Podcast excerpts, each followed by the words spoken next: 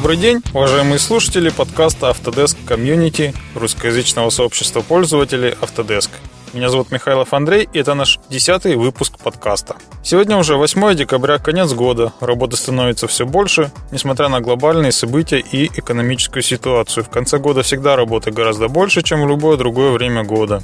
Но при этом стало ощущаться, по крайней мере, на мне это сказалось, два проекта, которые были у меня запланированы на декабрь, перенесены на следующий год по инициативе клиентов. Причем клиенты никак между собой не связаны и находятся в противоположных точках страны. Видно, что народ стал деньги придерживать и экономить. Не хочу пугать, нагнетать негативную обстановку, работа есть, ее куча, и любое такое вот экономическое потрясение и некие трудности, они позволяют выйти на новый уровень. Собственно, как раз об этом сегодня хотел поговорить. Может быть, мои рассуждения, мои мысли натолкнут кого-то на новые какие-то свершения, на новые возможности, откроют новые широты.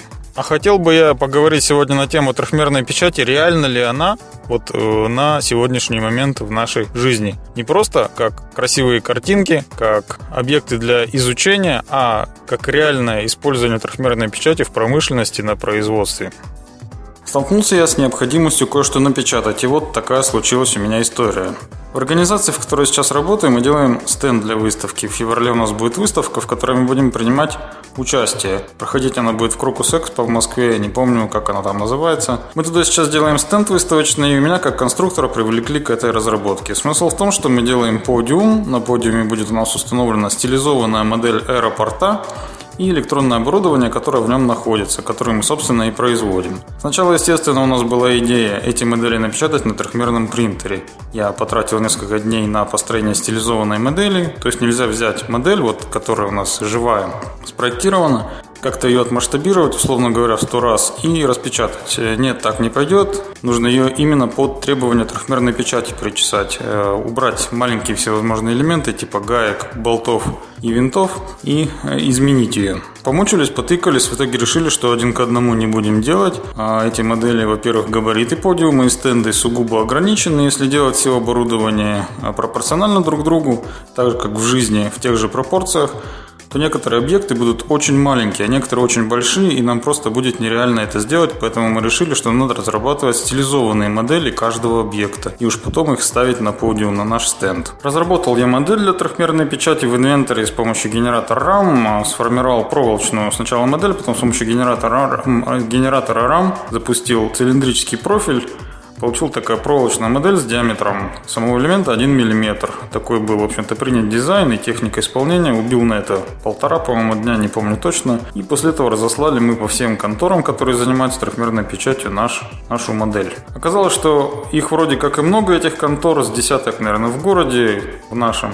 Но реально, кто печатает, буквально одна-две конторы. Причем одну контору неплохую в области нашли, кто-то с ней вроде когда-то из знакомых работал. Они посмотрели нашу модель, сказали, нет, слишком мелкий элемент, и 1 мм мы не сможем напечатать. Как они говорят, в принципе, мы напечатаем из гипса на принтере Z Corporation, но когда будем вытаскивать из этого лотка, она развалится, и минимум 2,5 мм нужно самый маленький объект. Но мы подумали, что нам 2,5 никак не подходит, потому что мы тогда в принятые габариты не впишемся. Никак 2,5 мы не сможем сделать. В то же время одноместная наша челябинская контора взяла печатать. Заплатили мы, по-моему, 600 рублей за это. Ну, сначала все-все, вроде как они готовы, 60 рублей за кубический сантиметр они берут, посчитали нам 10 кубиков, ну вот 600 рублей мы оплатили счет. Поначалу они долго э, что-то думали, причем это все начиналось с выставления счета. Я в очередной раз убедился, что местному нашему бизнесу деньги не нужны. Они заявляют, что предоставляют эти услуги на сайтах, э, в рекламе. Говоришь им, давайте, ребята, делайте, вот вам деньги, а они мурыжат по-моему, только два дня счет нам не могли выставить, потому что то у них технолог где-то едет, то они не могут в программу войти, то еще что-нибудь. Короче, странная какая-то контора. Ну, черт с ними. Выставили счет, заплатили эти 600 рублей. А потом они сказали, прошло какое-то время, они то ли попробовали, то ли наконец-то голову включили, когда уже нужно было делать. Они сказали, ребята, мы не можем это сделать, потому что, в общем, все у нас сломается, когда мы будем вытаскивать. А мы из гипса сейчас не можем сделать, поэтому будем вам соплями это печатать из АБС пластика, ну, на обычном бытовом принтере. Ну, давайте, делайте, черт с вами, уже время особо нет. А через какое-то время, по-моему, несколько дней прошло, А звоним, говорят, нет, мы из АБС тоже не смогли сделать, будем делать из гипса. Потом через несколько дней вроде как у них все получилось, вроде как они сейчас пытаются ее вытащить и обмакнуть раствор.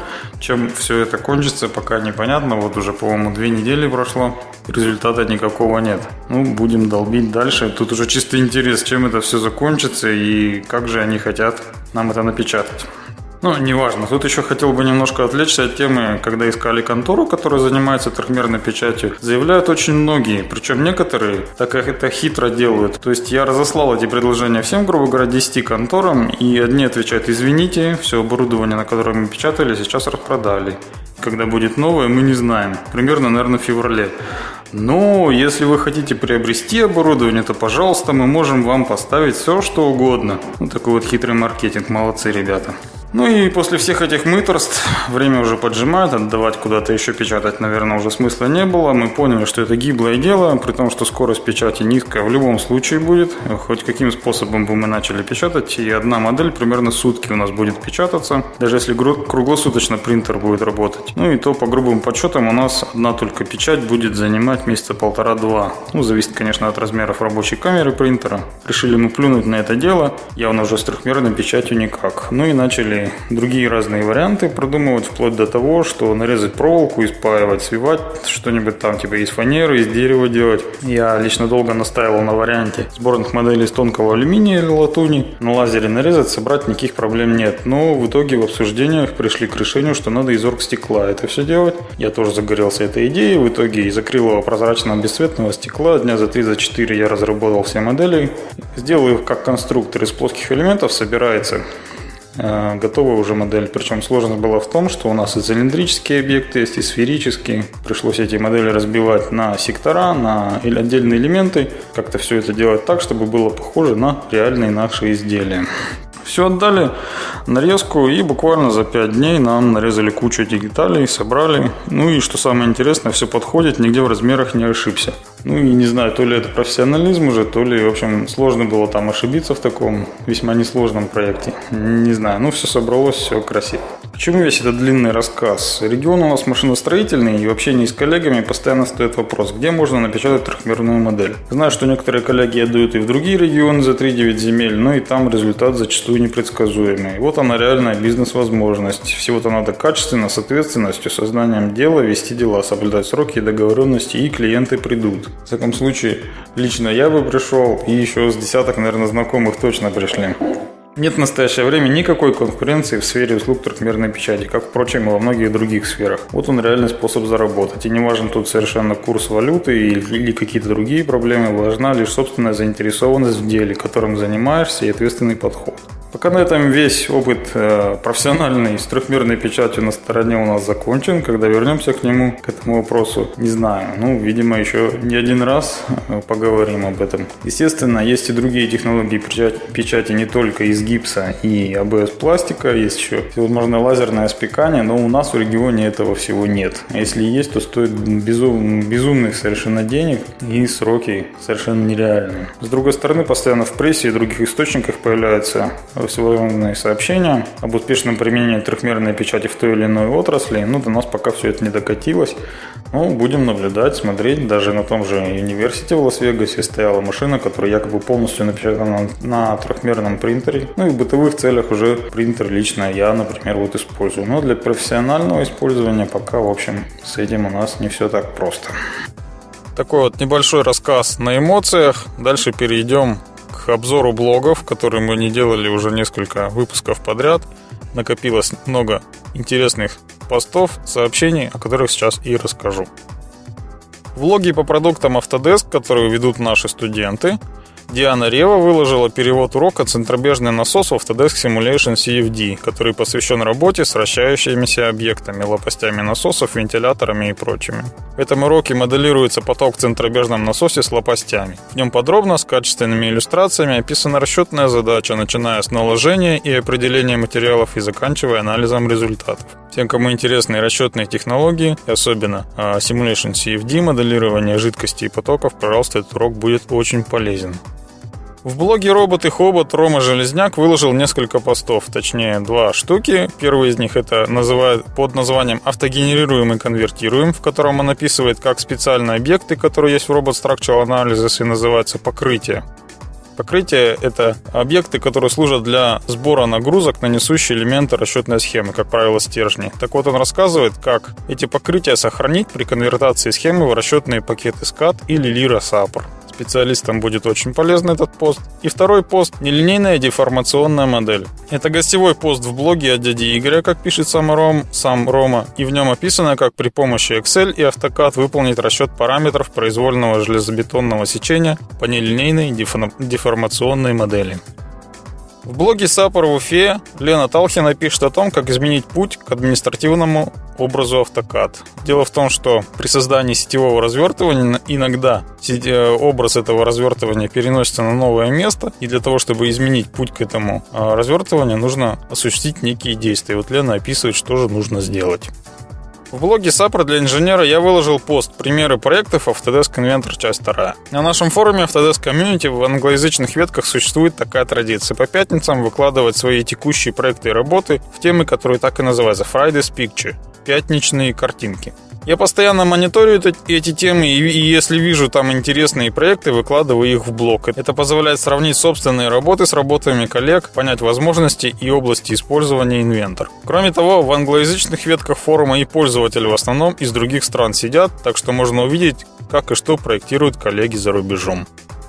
В блоге C3D Expert Алла Землянская пишет о том, как сделать твердое тело из поверхности Civil 3D, не прибегая к помощи специальных утилит, а с помощью бабушкиных методов.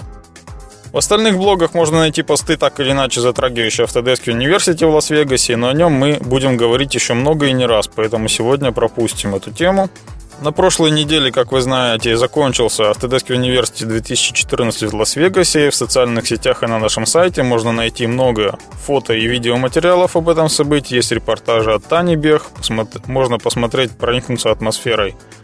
А вот вспомнил такую интересную штуку. В первый день, когда Autodesk University только открылся, Макс Коцер, Лена Талхина и Алексей Лобанов устроили мне телемост с Лас-Вегасом через Skype. Устроили мне живую такую трансляцию, поприветствовал я американских коллег – Молодцы ребята, было приятно.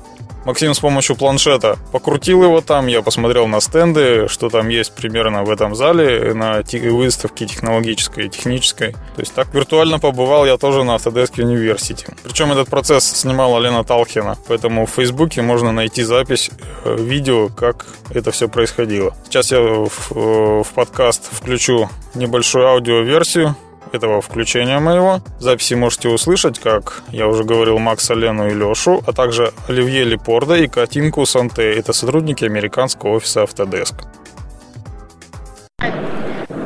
Привет, Андрей! Привет! Андрей, how are you? Андрей, привет! Сейчас включусь. Привет, Андрей!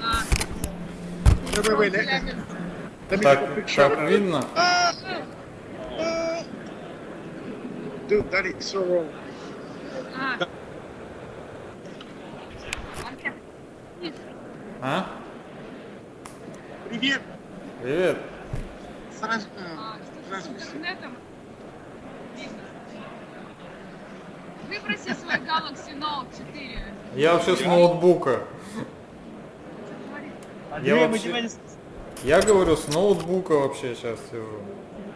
Он вообще с ноутбука сейчас. А, ну ноутбук когда. Ты нас хорошо видишь? Я вас отлично вижу, да. Окей, отлично. Меня, меня хорошо. Да, он видит... а, Макс- Максим asked me, are you looking at, uh, are you looking well? Uh, and I said that Андрюш, я покажу тебе, как вообще тут все происходит. А, Давай, давай. все думали насчет какого-нибудь интервью там, да, с тобой на Михайлов ТВ. Пообщаемся на эту тему. Хорошо, когда приедем? Да, Обязательно. А, I'm, I'm just, I'm just uh, for... uh, Не, на самом деле можно и тут пообщаться. Да, а чё, какая разница там? Только вот ни хрена не слышно, а, а так все. да просто громко вокруг, просто поэтому... Ну, наверное, Ну, мы на да. самом деле можем пообщаться ну, в, в более тихом месте, а, где-нибудь в лобби отеля, или на этаже, там Так, тихо. Кстати, Андрей, если ты будешь Да. на связи, мы когда-нибудь выйдем в тихое место, где людей поменьше, и пообщаемся с тобой. Ну, на давайте. общем. А сейчас вы, где- вы там еще, в самом этом? А, сейчас а, мы на выставке этих технологий. А, ну понял, понял. Хороший сарай. Опа.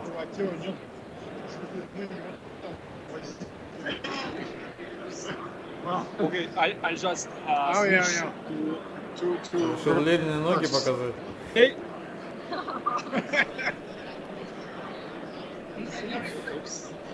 А, hello, hello. He's like, Man. Anyway, so just giving a tour. That's great.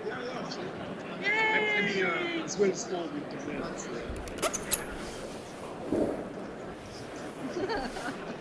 Молодцы. I, I hope you can see a little bit better than yes, me. yes, huh? yes. Uh, That's nice. Андрюш, ну мы тебя наберем немножко позже, хорошо? Давай, да у вас время сколько, ты мне скажи. 21-29. А, ну у вас еще рано. На самом мероприятии на открывающих и закрывающих сессиях высшим руководством было сказано много интересного. Как только наши ребята приедут, оклемаются от поездки, то мы обязательно с ними поговорим, обсудим все важные вопросы. Перейдем к нашей набирающей популярность рубрике «Полезности». Сегодня в этой рубрике я бы хотел рассказать о программке, которую написал Алекс- Алексей Кулик. Эта программа позволяет очищать файл при открытии. Файл имеется в виду DVG в автокаде при открытии. То есть не при сохранении, а при открытии. Для чего это нужно? Вам пришел какой-то файл со стороны, и вы при открывании сразу его очищаете от всего ненужного и получаете уже достаточно чистый файл, с которым можно работать. По этой теме у Алексея есть много документов. Я сам делал такие посты неоднократно в своем блоге. Вот Алексей написал такое приложение. Что оно позволяет делать? Оно позволяет очищать графический и неграфический мусор. Это команда Purge. Очистка. Очищать зарегистрированное приложение. Проверять файл с исправлением ошибок. Очищать фильтры слоев. Удалять историю создания твердых тел. Удалять параметрические зависимости. а, Взрывать прокси-объекты, расчленять их. Очищать следы VBA в файле и очищать назначенные материалы. С помощью ключей э, при запуске этого приложения вы можете, собственно, очищать файл при загрузке. Очень полезно. Рекомендую скачать, посмотреть это приложение. Приложение работает под все современные поддерживаемые версии автокада.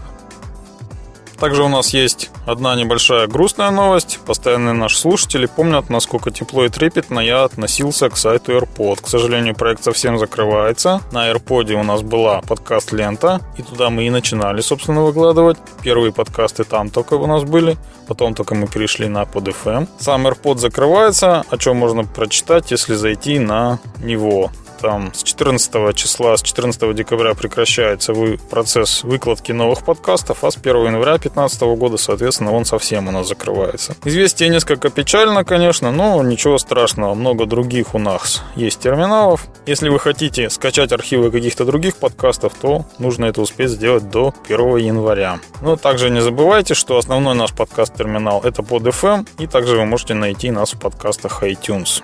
Жалко, что Russian Podcasting, сайт AirPod, живший 10 лет, перестает существовать. Целая эпоха уходит в прошлое. Ощущения примерно такие же, как были при закрывании Google Reader. Печально, но ничего страшного, существует куча замен. Ваши письма. Евгений Райлян пишет нам. Андрей, доброе время суток. Хотелось бы, чтобы один из выпусков подкастов вы посвятили международной сертификации Autodesk. Не будем выдаваться в различные продукты, расскажите для начала сертификации AutoCAD. Как готовиться, на что обратить внимание, мнение о центрах сертификации, как проходит сертификация, запись на сертификацию, какую роль играет версия программы, в которой обучался и на какой будешь сдавать экзамен и так далее. Надеюсь, данная тема найдет свое место в ближайших подкастах. Спасибо, Евгений, за такое предложение. Тема действительно очень интересная. Записал я себе в план. Поставляю, постараюсь привлечь какого-нибудь эксперта. У нас есть эксперты по сертификации. Ну, либо сам могу многое рассказать. Я писал а, несколько сообщений и даже, по-моему, статью какую-то на эту тему. Ну, обязательно об этом поговорим. Спасибо за такое предложение. Еще несколько комментариев от слушателей. Дмитрий Монахин пишет нам спасибо за подкаст, слушаю во время работы. И вам спасибо, Дмитрий, что слушай. И также шуточное послание от Аллы Землянской, которая оставила в комментариях к предыдущему нашему подкасту, где мы обсуждали всякие железяки, манипуляторы и устройства, с помощью которыми можно управлять компьютером. Алла пишет, бесите со своими подкастами. Включила послушать параллельно с работы, и что в итоге? Сижу в гугле, смотрю, что это за чушь такая, вертикальная мышка и куча смайликов. Алла, рад, что ты нас слушаешь. Пиши больше. На этом завершаем наш подкаст. Весь ваш фидбэк, предложения, замечания и критику шлите на электронную почту михайлов.андрей.с.ftdscommunity.org. Оставляйте в комментариях или на страницах и сообщениях в социальных сетях. Не стесняйтесь, пишите, пишите, мы ждем ваших сообщений. Знаете ли вы, что компания Autodesk была основана в 1982 году со штаб-квартирой в городе Сан-Риефол, что в Сан-Франциско, Калифорния, и в настоящий момент насчитывает 6,5 тысяч сотрудников по всему миру. До встречи на подкаст «Волне Autodesk Community». До свидания.